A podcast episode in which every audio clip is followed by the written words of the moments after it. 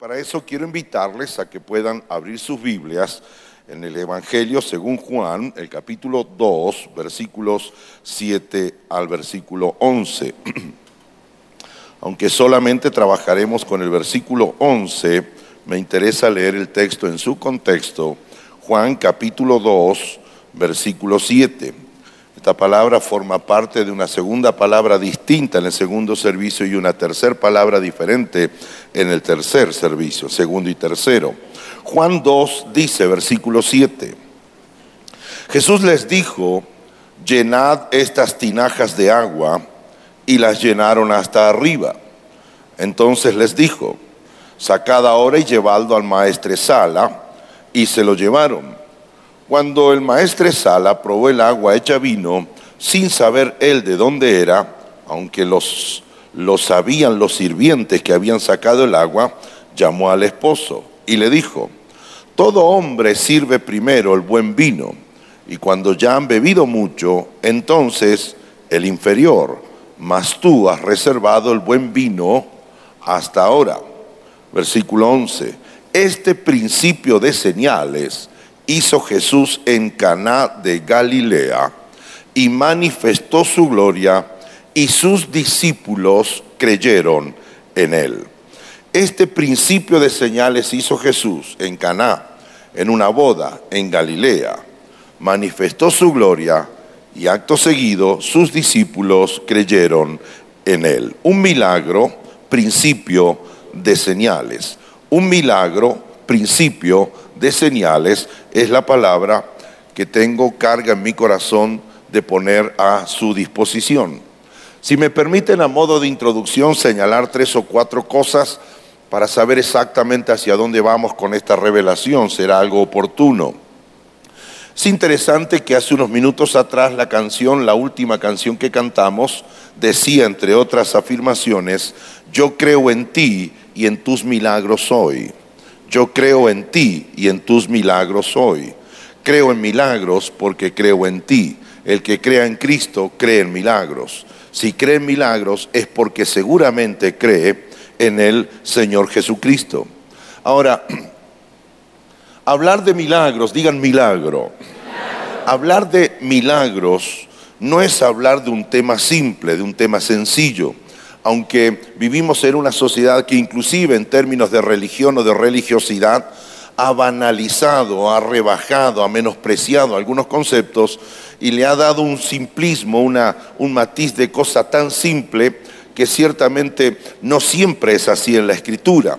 Este servidor cree que hablar de milagros es un tema importante, hay que abordarlo con responsabilidad precisamente porque cuando se habla de milagros se habla de alguna necesidad seguramente, y no hay necesidad que un ser humano tenga que no merezca ser atendida. Entonces, no es un tema fácil, aunque es un tema eh, habitual, necesario, necesitamos aprender un poco más de este concepto, precisamente porque en la misión que nosotros tenemos como iglesia, no solo que convivimos con las necesidades de las personas, sino que convivimos con la opción de creer en un milagro en sus vidas, sea del índole o la del corte que sea, milagro creativo, milagros físicos, milagros del corazón, milagro matrimonial, milagro del retorno de un hijo a casa, milagro de salir de un vicio, en fin, económico, financiero, el mundo de los milagros es inmenso. Ahora, cuando uno quiere saber algo eh, más preciso y con más sustento y con responsabilidad, es una irresponsabilidad salir a buscar opiniones a lugares donde no hay como mínimo seriedad para abordar el asunto. Yo no quiero aprender sobre milagros y preguntarle a un santero, a una curandera, a un hechicero, a alguien devenido en médico sin la M, ¿me explico? O sea, yo tengo que ir a un lugar que me dé eh, no solo la información que busco, sino también me dé garantías de que la información es correcta. Y hablando de milagros, no hay ningún lugar a donde remitirme sino a las Sagradas Escrituras, sino a la Biblia. ella me da el parecer en cuanto a los milagros. Tenga yo una posición eh, o tenga otra posición, la Biblia siempre tiene algo preciso para plantear sobre el asunto. Y desde esta perspectiva, la evidencia bíblica, toda la evidencia bíblica, del Génesis hasta el Apocalipsis, deja en claro que milagros es un tema con muchos matices, con muchos colores, con muchas perspectivas, con muchas... Eh, muchas comprensiones, porque según algunas circunstancias aparecen ciertos, ciertos milagros. Entonces, cuando yo voy a ese texto, cuando yo voy a la Biblia, perdón, la Biblia en la plenitud y en la amplitud de su revelación me habla de milagros y concluyo como exégeta o estudioso o interesado en lo que dice la Biblia que milagros no puedo hablar una sola cosa para referirme a ellos, es mucho más amplio. Entonces, en esta línea de pensamiento está claro que si yo no respeto lo que toda la Biblia dice respecto de un tema, corro riesgos de estar predicando una verdad parcial y corro riesgos de ofrecerle a las personas algo que todavía no está completo porque simplemente yo no quise averiguar todo lo que dice la Biblia. Hay una expresión que en, la, en el mundo de la interpretación de los textos dice, el texto tiene que estar en su contexto para que entonces no sea un pretexto. Si yo solamente veo al amor como el hecho de dar, entonces me estoy perdiendo de algo más, porque amor así como es dar, también es exigir. Entonces, hay personas, por ejemplo, que dicen, a ver, clásico tema, el asunto de los diezmos, un tema que alegra a todo el mundo. el asunto de los diezmos. Me, abordó alguien, supuestamente porque pienso, y me dijo, usted ya sabe, ¿verdad?, que, el diezmo no tiene sustento bíblico fuerte como lo tiene el Antiguo Testamento. En el Nuevo no hay información acerca del diezmo. Ahora, cuando él me hizo este planteo, yo estaba orándole a Dios o a quien estuviera allá arriba esa tarde. ¿Por qué? Porque digo, ¿por qué me hace la pregunta este salvaje? Dijo este hermano, ¿por qué me hace la pregunta acerca de verdad que los diezmos hay más en el antiguo que en el nuevo? Y si es en el antiguo, yo, en el fondo, lo que él buscaba es que alguien le dijera que sí, amén, es eso, porque no quería diezmar. Entonces necesito encontrar un vínculo con la escritura y si encuentro a alguien con autoridad escritural, entonces el hombre sale feliz por allí. En el fondo no quería diezmar y le digo, lo que usted sostiene es verdad, hay más información de, diezmos en el antiguo y mucha menos información en el nuevo. Ahora, lo interesante es de que en el antiguo usted le piden el 10%, ¿sí o no? Y sí, me piden el 10%. Ahora, en el Nuevo Testamento no le piden el 10%. Ah, no, no, no. En el Nuevo te piden el 100%. Y puso carita así de Aristóteles, voy a escribir una filosofía. ¿Cómo, cómo, cómo? En el Antiguo te piden el 10 porque es ley. 10, 10 de todo lo que entra. Indefectiblemente el 10 va para el Señor. Pero en el nuevo no te piden el 10, porque casi ni se menciona, una o dos veces se habla del 100%, te piden el 100. ¿Y, cómo es eso? Bueno, Cristo no mandó el 10% de su cuerpo a la cruz, no dijo con una pierna salvo todo el mundo.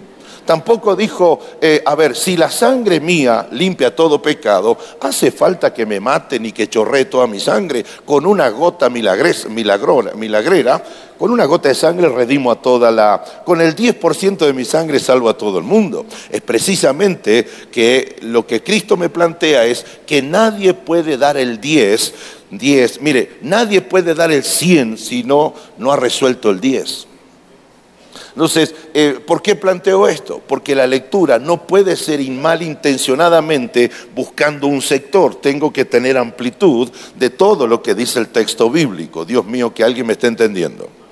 Volvemos, yo arranqué esta mañana con temas fáciles. Empiezo con diezmo y ahora voy con milagros. Entonces, hablar de milagros es hablar de muchos matices. No obstante esto, propia de nuestra costumbre latinoamericana, México, a la Tierra del Fuego, si usted va, trabajamos de la misma manera. Cambia la bandera, pero el demonio es el mismo. De verdad. Entonces, nuestra costumbre latinoamericana, que históricamente es católica, es un placer para nosotros eso de amar y reclamar el beneficio sin intenciones de conocer al que me da el beneficio. No me importa tanto el que me da el beneficio, lo que me importa es que me den el beneficio. Por eso nosotros convivimos con una cultura de pedir, siempre pedimos y siempre esperamos. Y note por favor que le pedimos eh, a papá y me lo tiene que dar, si no le hago un lío en la casa. Se lo pido al presidente o la presidenta de la nación y si no me lo da le corto las rutas y quemo neumáticos. Me lo tiene que dar. Ahora, en cuanto a cuestiones con Dios es exactamente lo mismo. Se lo pido a Dios, el Padre. Si no me lo da, se lo pido al Hijo. Y si el Dios Hijo no me lo da, se lo pido al Dios Espíritu. Y si ninguno de estos tres me lo quiere dar, disculpe la forma de parafrasear la Trinidad, entonces le pido el milagro a la mamá del Hijo que está en todas partes con distinta manifestación, pero está en todas partes. Si ella no me lo da, se lo pido a cualquier santo beatificado.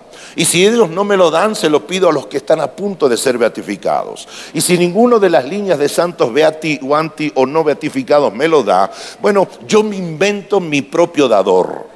En Argentina hay unos de, la cumbia y hay unos que murieron de, bueno, de todos esos ritmos que no, no, no eran satánicos, pero primos del diablo seguro vivían de una manera espantosa, tenían una mujer en cada ciudad, tenían un, desastre sus vidas. Murieron algunos de ellos y alguien dijo que el que murió, uno que de ética tenía lo que yo de astronauta, de moral buena lo que yo de bioquímico, sin embargo dijo, me hizo un milagro. Y de ahí en más todos salían diciendo de que ahora aunque está muerto, hace milagros. Por eso es tan, es tan amplio el asunto de los milagros que me parece entonces que es oportuno que nosotros entendamos algo al respecto. No sé si me va a dar el tiempo, quizás siga con la segunda parte en el segundo servicio.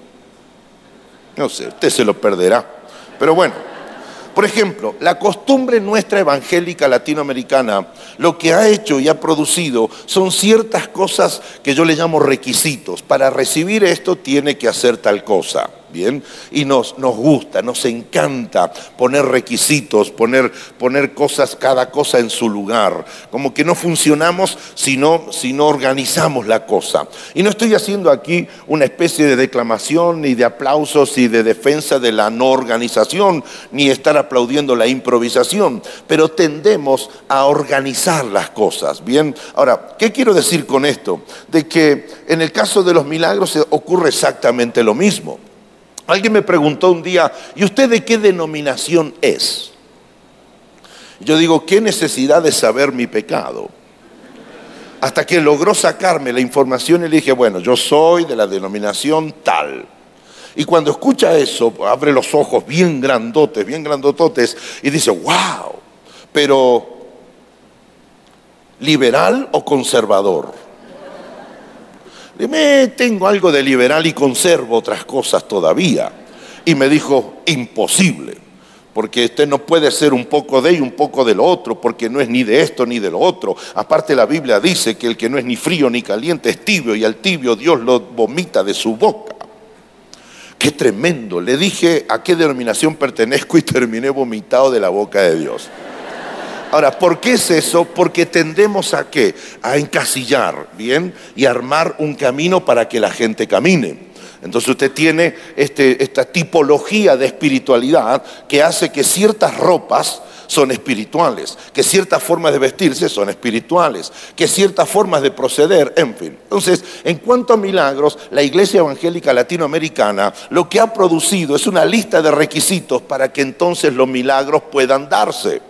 La primera de ellas que escucho por allí es que para que haya milagro tiene que haber fe. ¿Cuántos dicen amén?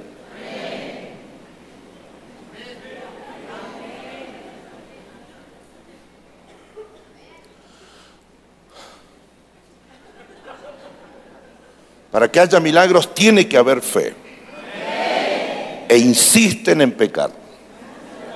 Insisten con el amén. Si usted va a la Biblia encontrará que se dieron milagros sin la mediación de la fe.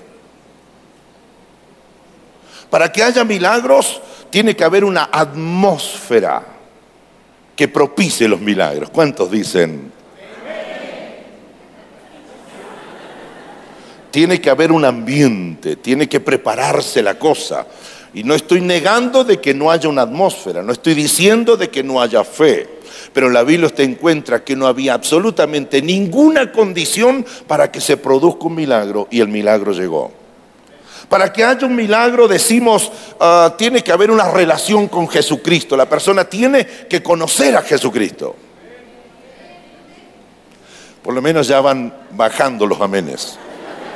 Porque si usted va en la escritura encontrará en el Nuevo Testamento que la gran mayoría de las personas que tuvieron un milagro de parte de Cristo no tenían una relación con Él. Milagros. Para que haya milagros tienen que cumplirse ciertas condiciones. Entonces, en virtud de esto, lo que quiero hacer en esta mañana, no sé si lograré hacerlo en el primer servicio, seguiré con el segundo, abra sus brazos bien amplios, bien amplios, abra, abra. Vamos, se ven tan lindos cuando obedecen, vamos, abra. Y ahora haga así. Todo esto en la Biblia son los milagros.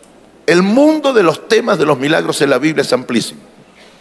Pero en esta mañana enfocaremos solamente en un matiz, en un matiz, en un aspecto y nada más. ¿Por qué? Y esto es lo que me preocupa en todo caso, porque nuestra práctica de fe asociada a un milagro, por lo general, ha producido cuatro cosas. Cuando nosotros practicamos nuestra fe, y todos los que estamos aquí lo practicamos, por lo general, de la amplitud del tema de milagros de la Biblia, nos hemos enfocado en, en un solo matiz, que por lo general tiene cuatro puntos componentes. El primero es que siempre hay necesidad de un milagro. Siempre hay necesidad de un milagro. De mi izquierda a mi derecha en esta mañana, ninguno de los que estamos aquí puede negarlo. Todos necesitamos un milagro sea físico por una enfermedad de salud, sea financiero, económico, trabajo, nuevo trabajo, alquiler, renta, pasar a casa propia, encontrar novia. Eh, que pueda, podamos concebir hijos porque no tenemos hijos, un, un, marido violento, un hijo rebelde, la adicción que se instala en casa, todos de una u otra forma tenemos necesidad de un milagro. En este sentido, digan amén con confianza ahora, digan amén. Todos necesitamos un milagro. Y usted sabe que cuando hay necesidad se crea la oportunidad. Y cuando aparece la oportunidad aparece el oportunista. Entonces, cuando hay una necesidad, por, por, lo general, este es un pensamiento humano universal que dice que siempre que hay una necesidad, con algo alguien lo va a llenar. Ahora, no se la va a satisfacer quizás con lo correcto, pero con algo lo va a llenar la necesidad. Yo cuando tenía 12 a 14 años tuve necesidad de ser sanado de mis ojos, dos operaciones en cada uno de mis ojos. El terigion de una degeneración de la conjuntiva salía de la parte del lagrimal, un cordón que siempre por la irritación propia del día, del oxígeno, del ambiente, del sol, del agua, se enrojecía.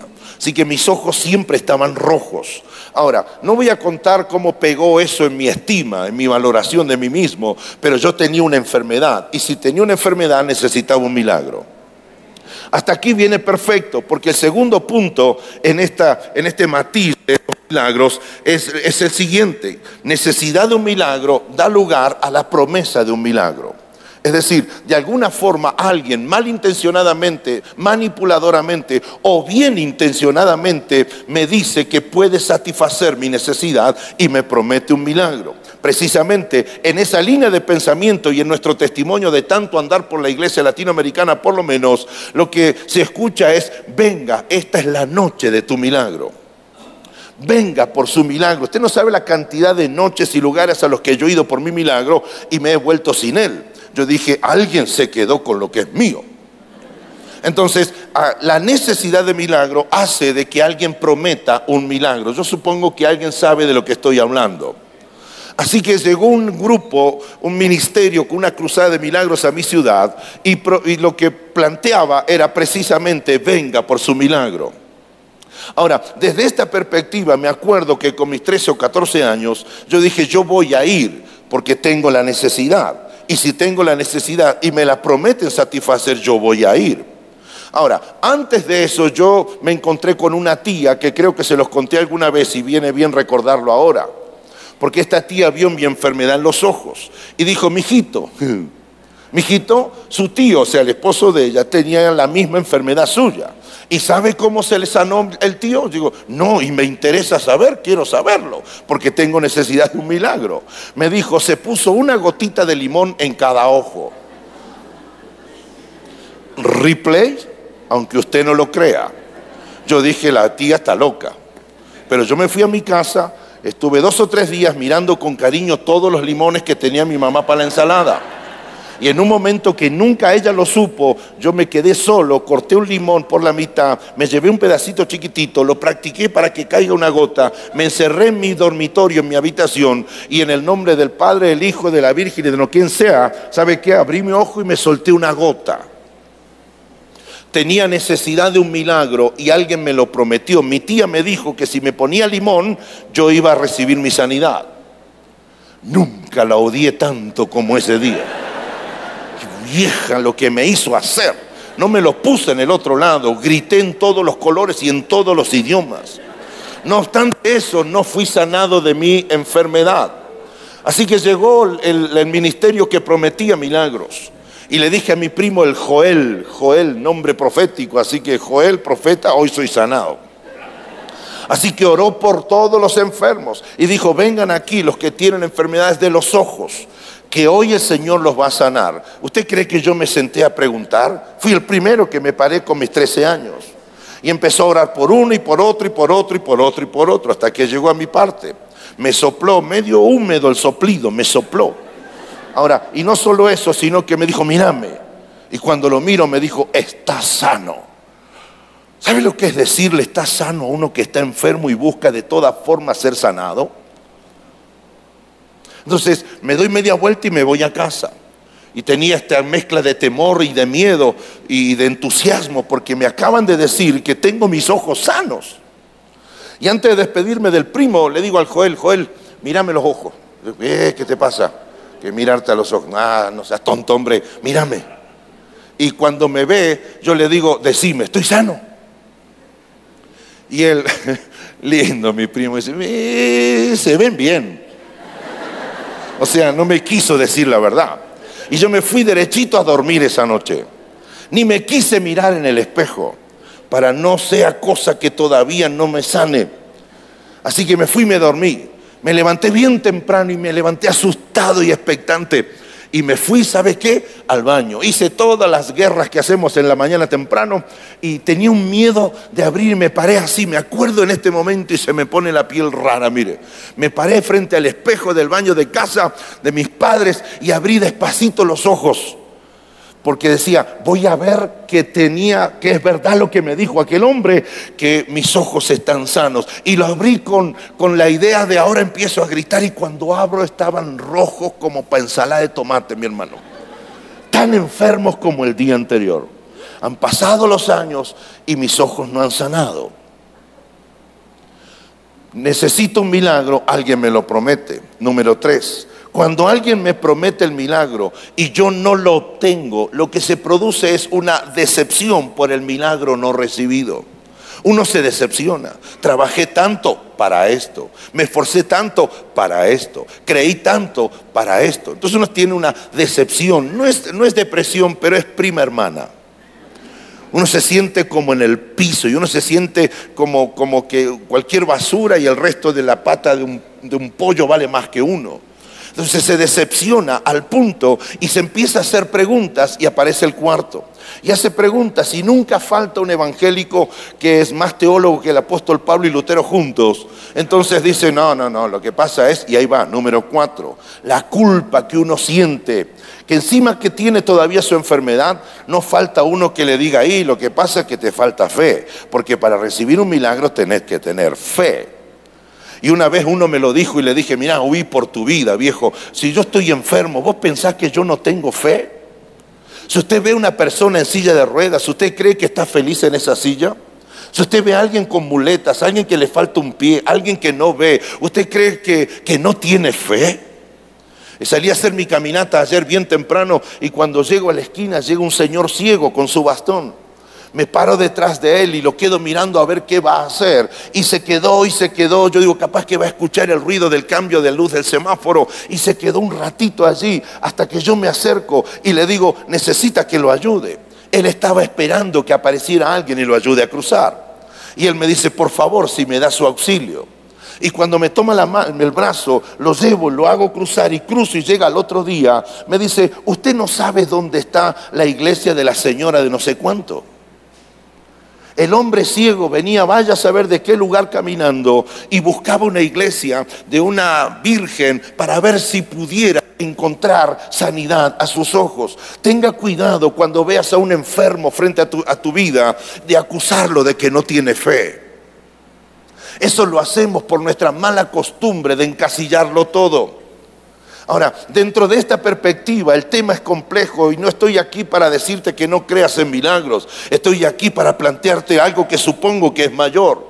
¿Sabe por qué? Porque alguien que necesita un milagro, se lo prometen, no lo obtiene, se decepciona, siente culpa, eso produce un efecto y la persona termina alejándose, termina perdiéndose. Y lo que pierde la persona es que pierde lo mejor. ¿Qué es lo mejor que pierde? Lo mejor que pierde no es que no obtuvo un milagro de parte de Cristo, sino que pierde de tener una relación transformadora con Jesucristo, aunque no haya obtenido el milagro. Se pierde de tener una relación transformadora con el Señor Jesucristo, aunque Cristo no le haya dado un milagro. Estoy consciente, no estoy planteando ningún tema complejo. El tema puede ser polémico. ¿Por qué? Porque usted lo recibe desde su interioridad, lo recibe desde su emoción. ¿Y por qué no? Lo recibe desde su dolor y desde su búsqueda. Pero tengo que ser brutalmente honesto si voy a ser responsable como ministro del Evangelio y como alguien que transmite lo que está en la Escritura. Tengo que contarle no una parte, sino que tengo que mostrarle el todo. Y supongo que el todo será mejor que una sola parte. Si vamos a este texto nos encontramos con la, con la siguiente información. Capítulo 1 y capítulo 2 se nos dan allí unos relatos y abarcan por lo menos tres días de ese momento histórico de la vida de nuestro Señor. Aquí es donde se habla de Jesucristo, el verbo de Dios. Aquí se habla de que Cristo es el, es el Dios encarnado. Aquí se habla de Juan el Bautista, del bautismo de Juan, del bautismo de arrepentimiento de Juan. En los capítulos anteriores, un capítulo nada más, se dice que en los días anteriores Juan estaba bautizando. Y cuando ve venir a alguien, dice, he ahí el Cordero de Dios que quita el pecado del mundo. Y cuando se acerca ve una paloma que se posa sobre él, lo bautiza y hay toda una promesa allí increíble. Ahora, de pronto después de eso se van a dormir todos estos actores increíbles y llega el tercer día. Y el tercer día del ministerio del Señor Jesucristo, según relata el autor sagrado, aparece Cristo no en el templo orando, no está ayunando. Dios mío, por favor, que alguien lo vea conmigo y se entusiasme. Aparece, ¿sabe dónde? En una boda. Diga, boda. Ponga cara de boda. En, en una boda. en una boda en un casamiento. Versículo 1, al tercer día se hicieron unas bodas en Caná de Galilea y estaba allí la madre de Jesús y aparece la mamá de Jesús. Aparece ni la santa ni la virginal, no aparece la mamá de Jesús. María, la madre de Jesús, estaba en la boda. Los mejores pensadores que interpretan el texto histórico dicen que es muy posible que en la, boda era por parte de algún pariente cercano de la familia de María, de José o de, o de Jesucristo. Entonces, lo primero que aparece es la mamá de Jesús. Qué tremendo la mamá. ¿Hay mamás aquí? Qué bueno. Aparece la mamá de Jesús. Y como si fuera poco, hasta aquí nada anormal en esa noche de casamiento. Pero el versículo 2 dice que también invitaron al hijo de la mamá. Lo invitaron a Jesús y lo invitaron con sus discípulos. No sé cómo llegó la invitación. Si WhatsApp, si le mandaron un camello, vente a la boda, vente a la boda, no sé. Lo cierto es que también lo, invitan al hijo. Y el hijo se viene con sus primeros cuatro discípulos que se había ganado el día anterior. Entonces llegan los cuatro, los cinco y se sientan por ahí. No había la recepción. Ahora yo cuando entré, algunos sabían que yo era el pastor Omar y me atendieron y me sentaron. Cuando Cristo entró, entró y eligió un lugar, el más cómodo. Porque nadie sabía quién es el que había llegado. Solo sabían que, hey, Mari, véngase con el hijo también el grandote ese que vive ahí en su casa, tráigaselo también para acá. Entonces el Cristo, el nene de treinta y tantos años, va a la boda. Está, está eh, desarrollándose la boda. ¿Están conmigo? ¿Estamos todos en el casamiento? Está desarrollándose el casamiento, se habla de todo y principalmente se habla de aquella que tiene el mismo vestido que el mío.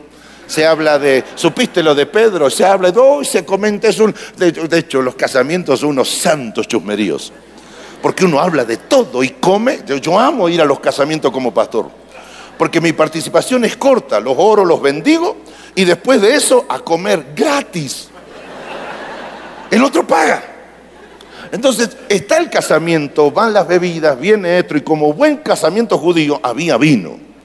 De hecho, eh, como habrán tomado, que se tomaron todo el vino.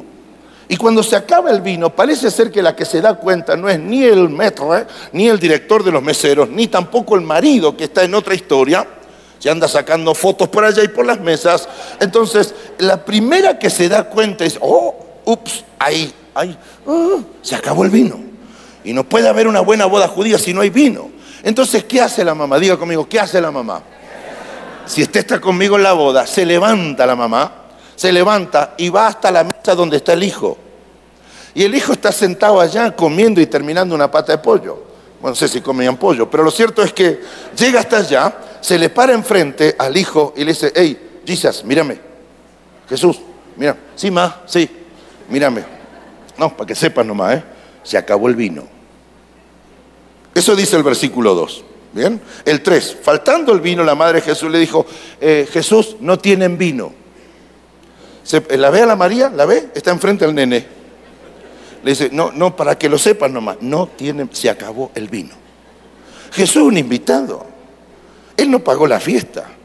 Y la mamá los pone en aprietos. Y Cristo le contesta, versículo 4, ¿qué tienes conmigo, mujer? Aún no ha venido mi hora. En buen argentino, ¿sabe qué es lo que le dijo Jesús? Mamá, baja la voz. ¿Para qué, ¿Para qué me mete en lío? Vinimos a una boda no hace milagro acá. por favor, no es mi tiempo. Que esto arranque mañana, hay una cruzada mañana, ahora, ahora hay que comer, ahora hay que, pepe, ahora hay que celebrar. Entonces la mamá le dice a él, no sé, se acabó el vino. Y cuando el hijo está defendiéndose, versículo 4, ella se da media vuelta, milagro, apareció el tecladista. Entonces, entonces, ¿qué hace? Míreme acá, ¿qué hace la mamá? Se da media vuelta y lo deja a Jesús, a su hijo, no a Cristo de Nazaret, Logos, Emanuel, no, no, a su hijo. Le dice y se da media vuelta y lo deja hablando solo. ¿Cuántas hijas hay acá? ¿Cuántos hijos hay acá que le han hecho señas? Mamá, mamá, mamá. Ay, mamá, mamá, cállate, cállate. Mami, no digas, no sigas, no sigas, no digas. Entonces se avergüenza los hijos de la vieja porque dice eso. Así está Jesús. Mami, por favor, no digas, no levantes la voz. Esto es una boda, esto no es una cruzada de milagros. Por favor, se da media vuelta. ¿Y sabe qué? Dígame usted, ahora pregunto usted, ¿y a dónde va la mamá? Versículo 5. Su madre le dijo a los servidores, haced todo lo que os dijere. ¿Sabe qué hizo la mamá? Cuando lo dejó hablando solo, y los cuatro discípulos lo miraban y decían, ¿qué mamá que te calzaste? Eh? Entonces, cuando lo ponen aprieto, la mamá se va y en vez de irse la María esta y sentarse y seguir comiendo con las amigotas, se va donde está el grupito de los servidores, de los mecedores, de los eh, meseros, mecedores, los meseros. Entonces, eso dice mi Biblia. Y cuando están ya todos los mozos que ya no tienen vino y se miran con cara, ¿y ahora qué hacemos? No hay vino. La mamá se para delante de ellos y dice, hey, muchachos, ustedes, sí señora, no, no, una cosita nada más, sí, diga, no, simple, ven aquel de barba que está allá. encima y Jesús está, mm, trágame tierra, Dios me está apuntando y le dice a Pedro, me está apuntando a mí, sí, te apunta a vos. Y ella como dice, hey, nene, nene, no te escondas, no te escondas. Le dice, ¿sabe qué? Vayan allá y hagan todo lo que Él les diga.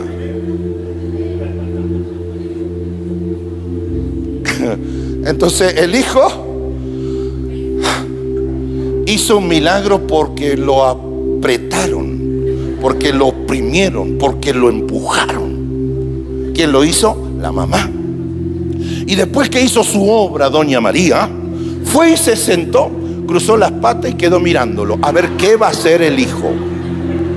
Entonces el hijo se levanta, respira hondo, va hasta donde los servidores y dice, agarre las tinajas esas.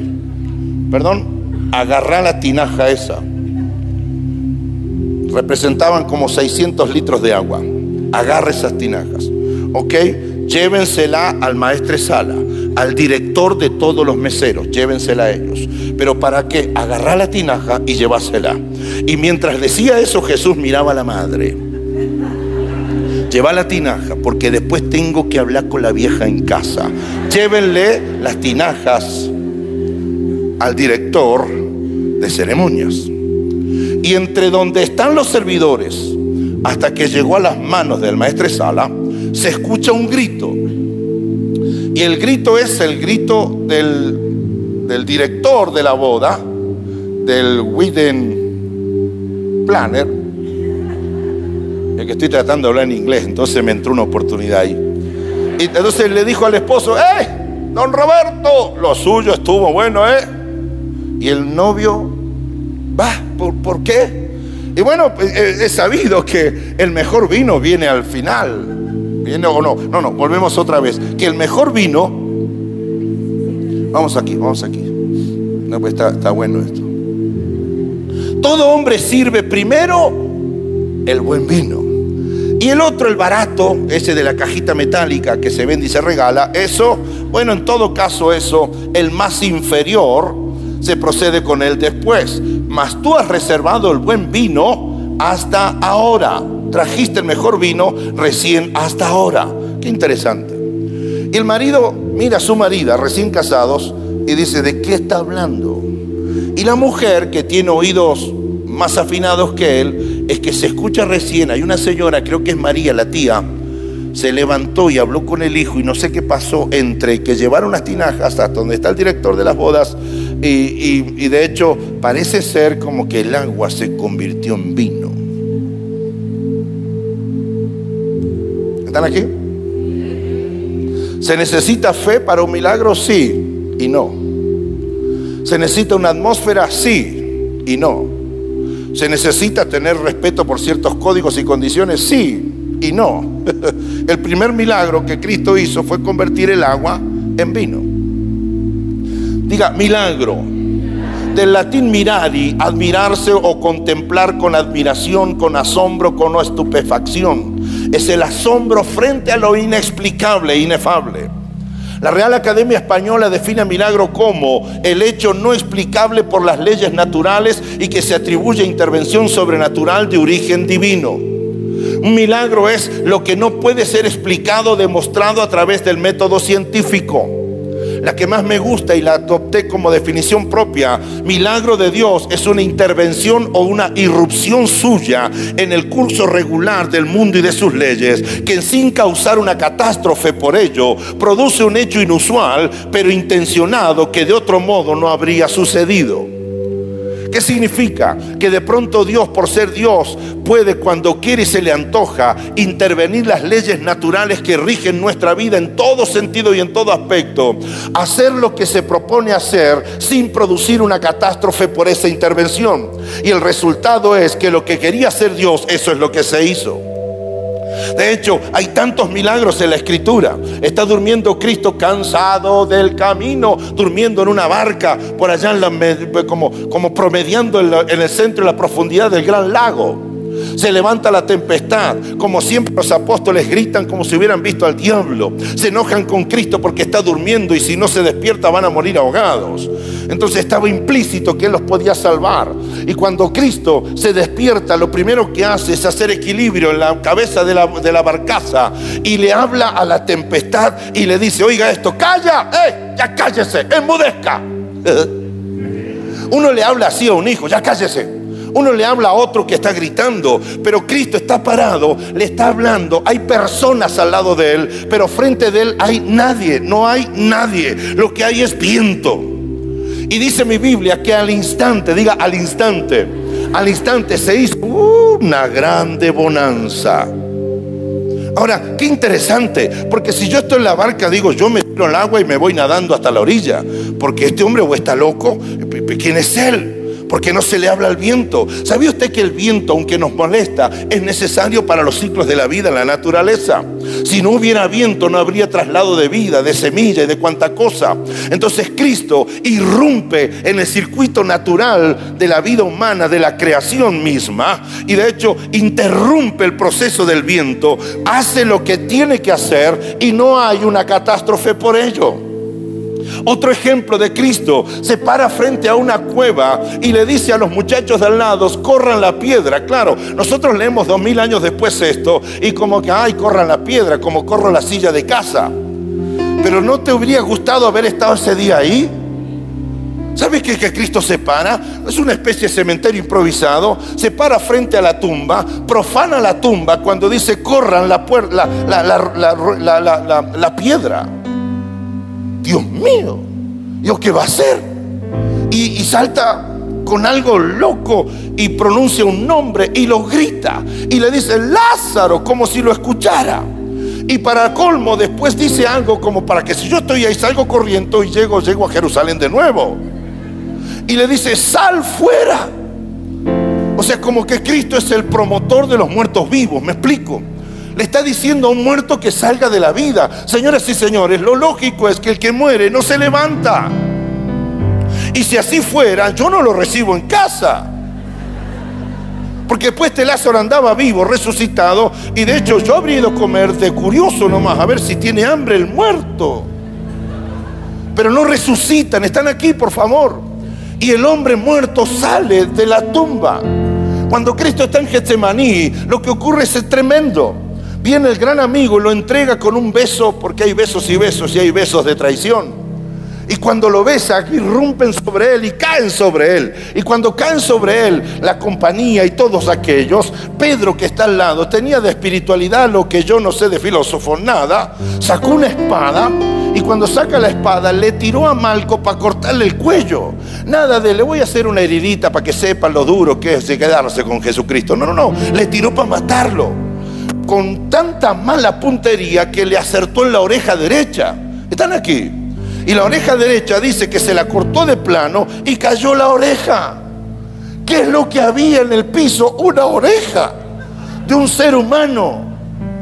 Y cuando tira, los distintos evangelistas mencionan, y uno, menciona y dice que, que, Cristo, se, como agachándose para agarrar la oreja, le dice, hey, ¿por qué yo no voy a terminar el plan de Dios en tiempo y en forma como corresponde?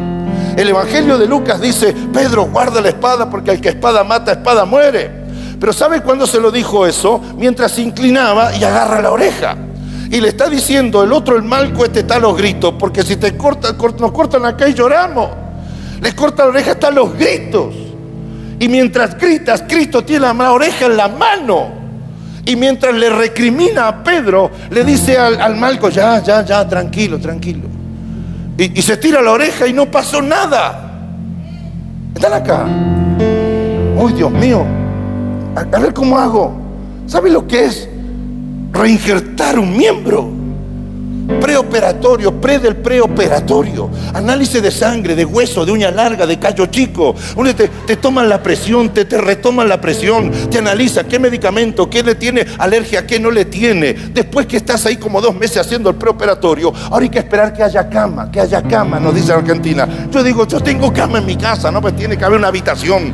El, el médico cirujano tiene que tener turno, entonces que haya cama, que haya cama hasta que hay cama. Se tiene que internar, tiene que ir de ayunas, no tiene que comer, tiene que hacer la orina, tiene que hacer el orino, tiene que hacer todo eso para que poder operarse. Y cuando entran, le tienen que hacer la anestesia, que le pegue bien la anestesia. Le hacen acá, se la ponen acá, acá, acá, no sé, y lo duermen. Y después de eso lo operan. Y es un proceso de dos, tres horas, una microcirugía. No va a quedar bien. Y después que sale de injertada la oreja, sale ahí en una camilla con 128 kilogramos de gasa blanca acá. No son auriculares, es la venda, el vendaje. Y lo sacan en camilla y lo tiran en la cama. Dos días para recuperarse de la anestesia, el pobre. Y cuando se levanta lo llevan a la casa. Camina arrastrando las patas y le operaron la cabeza, la, oreja y llega a casa, pedir certificado de, certificado de médico para no ir al trabajo, pelear con el patrón porque ese vos está inventando para que no te... Entonces ya se les llevan seis meses. Y Cristo esa noche están por matarlo. El último milagro que hizo fue decirlo, no te interpongas entre Dios y el plan, por favor. Y tenía la oreja acá. Y le dijo, y por favor, guarda esa espada, porque los que espada matan, a espada mueren. Le puso la oreja y el malco salió corriendo. Y para peor, otra vez dijo, destruyan este templo que en tres días lo reconstruyo. Y todos decían, va a tirar el templo a Jerusalén, lo va a destruir, lo va a destruir. Y no vamos a permitir que lo haga. ¿Usted cree que se puede hacer un templo de las características del templo de Jerusalén en tres días? Mas Jesús no hablaba del templo, sino que Jesús hablaba de él mismo. Ahora, usted y yo lo aplaudimos a Jesús, pero póngase de este lado para conocer mejor al Cristo al que usted dice amar. Está diciendo, mátenme Está diciendo, mátenme. que al tercer día resucito. What? Mátenme.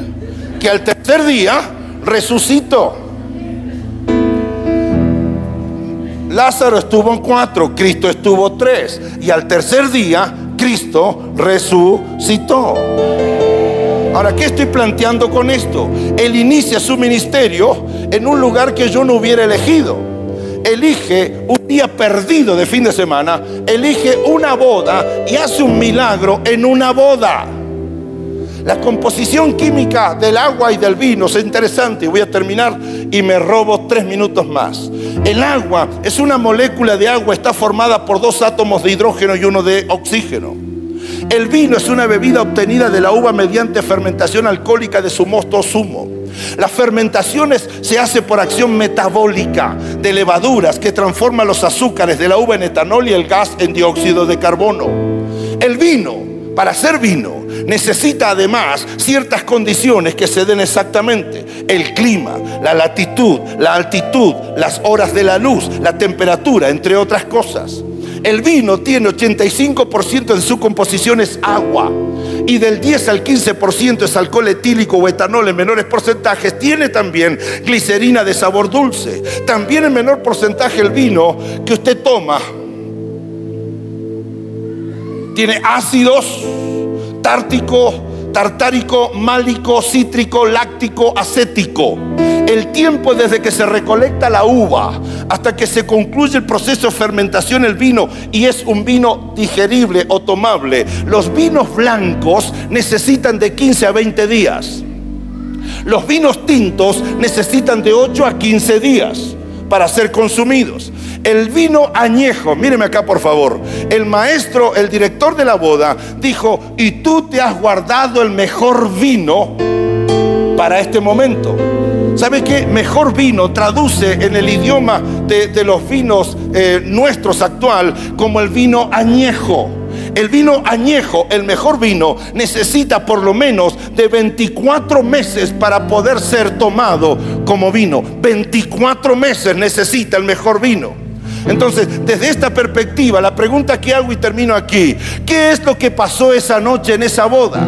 Lo que ocurrió es que se casó un hombre y una mujer, se comieron todo y se tomaron todo. Y en esa boda estaba un señor de barba llamado Jesucristo. ¿Y qué es lo que hizo? Un milagro, un milagro increíble. Cristo irrumpe las reglas naturales y sin producir una catástrofe, lo que Cristo produjo ese día es la transformación del agua en vino, un hecho que desde el método científico no es posible como Él lo hizo. ¿Qué significa esto? Que Cristo transformó del estado natural unos 600 litros de agua, lo transformó en 600 litros de vino añejo, del mejor vino, sin pasar por el proceso de 15, 20 días si fuera blanco, sin pasar ni esperar 24 meses de fermentación. ¿Qué es eso? Eso es un milagro. ¿Qué es eso? Eso es un milagro. Y aquí está, por favor, permíteme decirte con toda la fuerza de mi fe y de mi corazón. Si es un milagro, no se puede explicar. Si es un milagro, no tiene sentido, no tiene lógica alguna deidad, solo que usted y yo tenemos con, convicción de quién es Dios, lo, que pasa y afirmamos es, es que Dios se mete en nuestra vida, se mete en nuestros sistemas de vida, irrumpe las leyes naturales que rigen nuestra vida, le se mete allí, produce lo que quiere producir. Para Dios hacer eso no es un milagro, para Dios es natural. El milagro es la respuesta mía cuando veo frente a mis ojos algo que no se puede explicar. Entonces cuando estás frente a algo inexplicable, hay dos sospechas. Una, y hay una cosa más que hacer. Una, es posible que Dios esté en el asunto. Y dos, Si no se puede explicar, significa entonces que hay cosas que yo no puedo entender. Usted y yo nos iremos al cielo cuando nos toque y nos iremos con un montón de preguntas que no habremos obtenido respuestas. Hay un problema, pastor, en la iglesia y son los cristianos que no quieren servir si primero no lo entienden. No quieren servir si primero no se lo explican. De hecho, cuando uno se encuentra con esto, finalmente con lo que se encuentra es con esta bendición. Si eso es un milagro, si yo no lo puedo entender, si no me lo pueden explicar, tengo un solo camino, lo voy a disfrutar. Lo voy a disfrutar. ¿Cómo fue que un tipo tan malo se convierta? Explícamelo, no se puede cambiar. ¿Por qué? Porque el zorro pierde el pelo, pero no pierde las mañas. Y nuestros críticos del mundo dicen de que una de las cosas que hacen los peores delincuentes, los peores delincuentes, los asesinos, los abusadores y demás, que de pronto se ríen de nosotros diciendo ahora se hizo evangélico despreciando el hecho de la transformación. Yo no puedo explicar cómo una persona tan mala de pronto puede ser una persona totalmente distinta, a menos que alguien de arriba haya intervenido en la historia y haya roto el principio y el poder de la lógica. Por eso todos los que estamos aquí tenemos una historia que contar. Unos fueron buenos, otros menos buenos, otros regulares, otros malos y otros hermanos en mismísimo infierno. Y muchos de los que estamos aquí somos el resultado de la oración de una mamá, de una abuela, de un pastor, de una pastora que pedía un milagro. Es decir, haz algo, Dios mío, que yo no puedo explicar. Pero si lo haces, lo único que yo voy a hacer, que es disfrutar. Y esta es la enseñanza fundamental. Este principio de señales hizo Jesús en Caná de Galilea. Pero no se quedó en eso.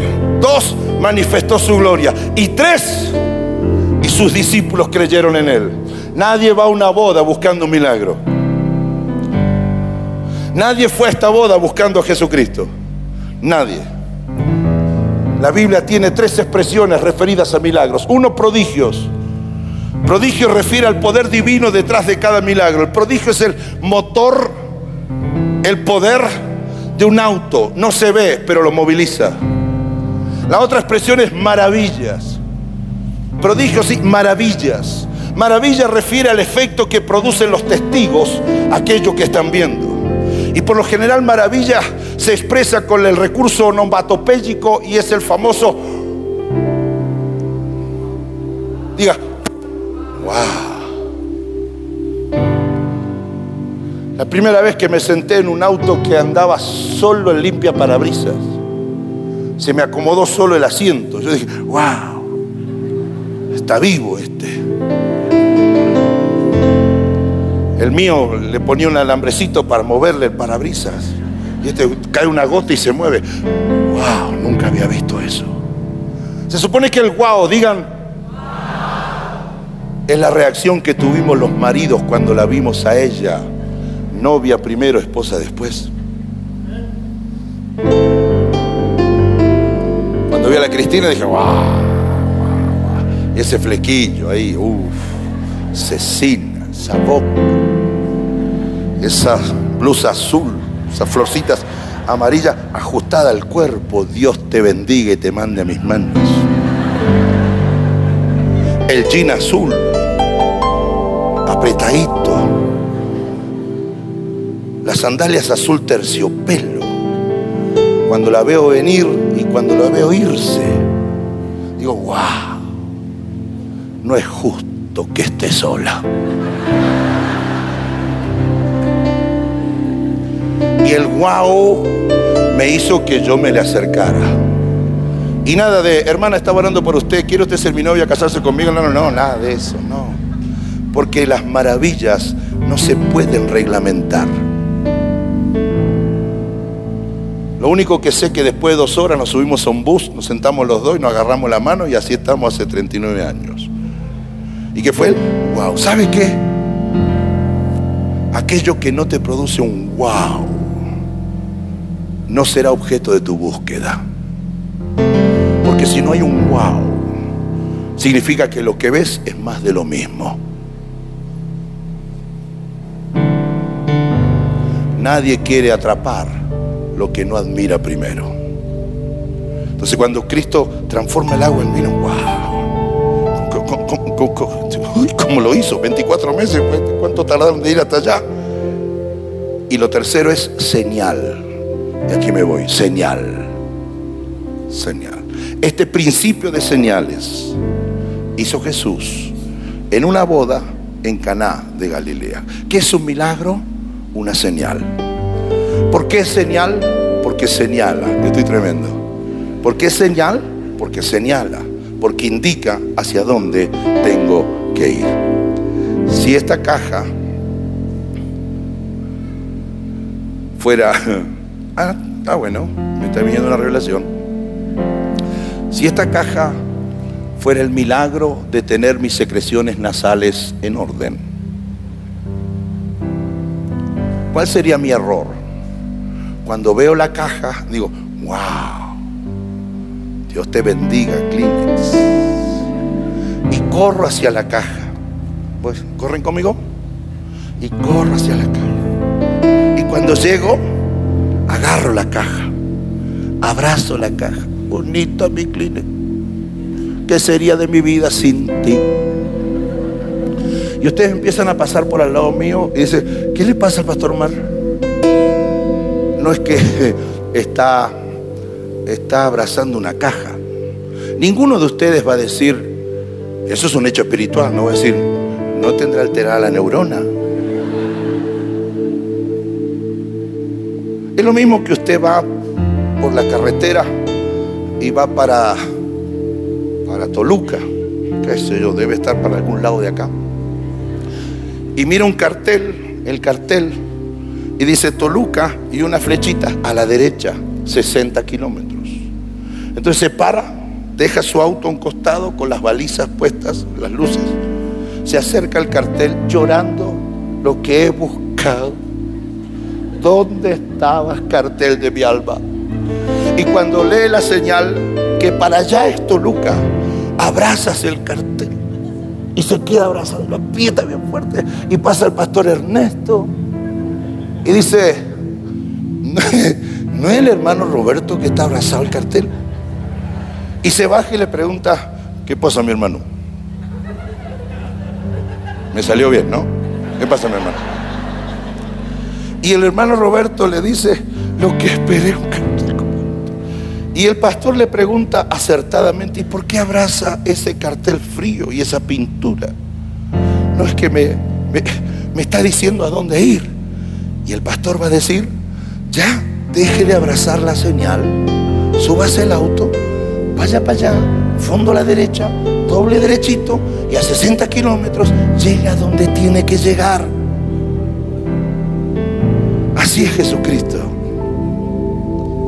Cuando Cristo te extienda la mano, no le agarres la mano. Porque la misma mano de Cristo que te da un día, te la puede cerrar. El día que la abre, lo amas. Y el día que no te lo da, lo dejas. La pregunta con la que quiero dejar los que vayan a casa es, ¿buscas lo que te da o buscas al que es? Y esto es lo que dijo ese día.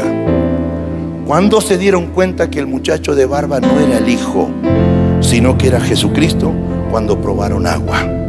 No sanó cojos, no liberó endemoniados, no levantó paralíticos, no resucitó muertos. Lo que Cristo hizo fue un milagro de beneficio colectivo. Y el primer milagro de Cristo salvó una boda. Puso vino en la boda. No fue por el agua en vino, sino por las dos cosas que dice después. En ese momento manifestó su grandeza. Entonces los discípulos creyeron en él. Me voy con esto. Voy a seguir orando por toda mi vida para que Dios siga haciendo milagros. Tenemos en nuestro ministerio cruzadas de milagros, pero la enseñanza de fondo no puede ser otra. No busques solamente la sanidad, aunque es lícito buscarla busca el que te puede sanar. Y si no te sana, búscalo igual y establece con él una relación.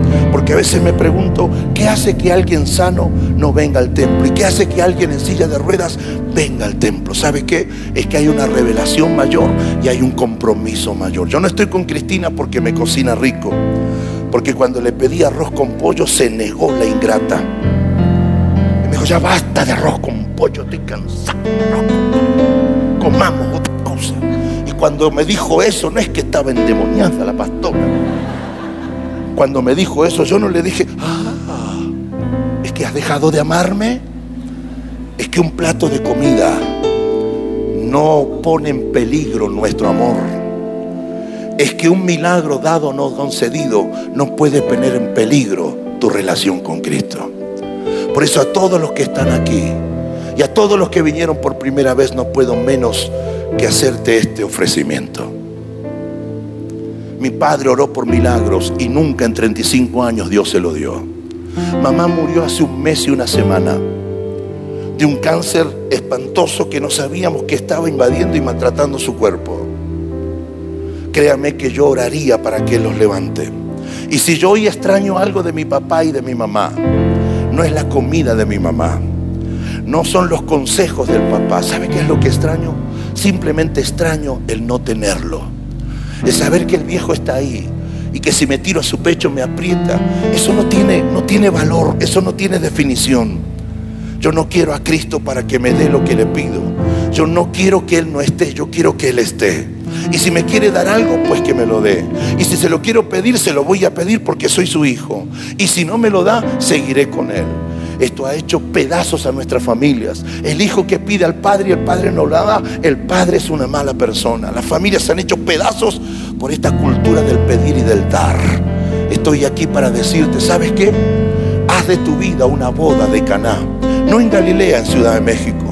Haz de tu vida una boda. Vete a esa boda, sin la expectativa de no sé qué, pero sí con la expectativa de qué. No sea cosa que el Señor de barba se aparezca allí y me dé algo que yo no estoy buscando, me dé algo que yo no estoy pidiendo. Yo te pido, Padre, esta mañana que los que nos vamos de aquí al llegar a casa encontremos algo que no esperábamos encontrar.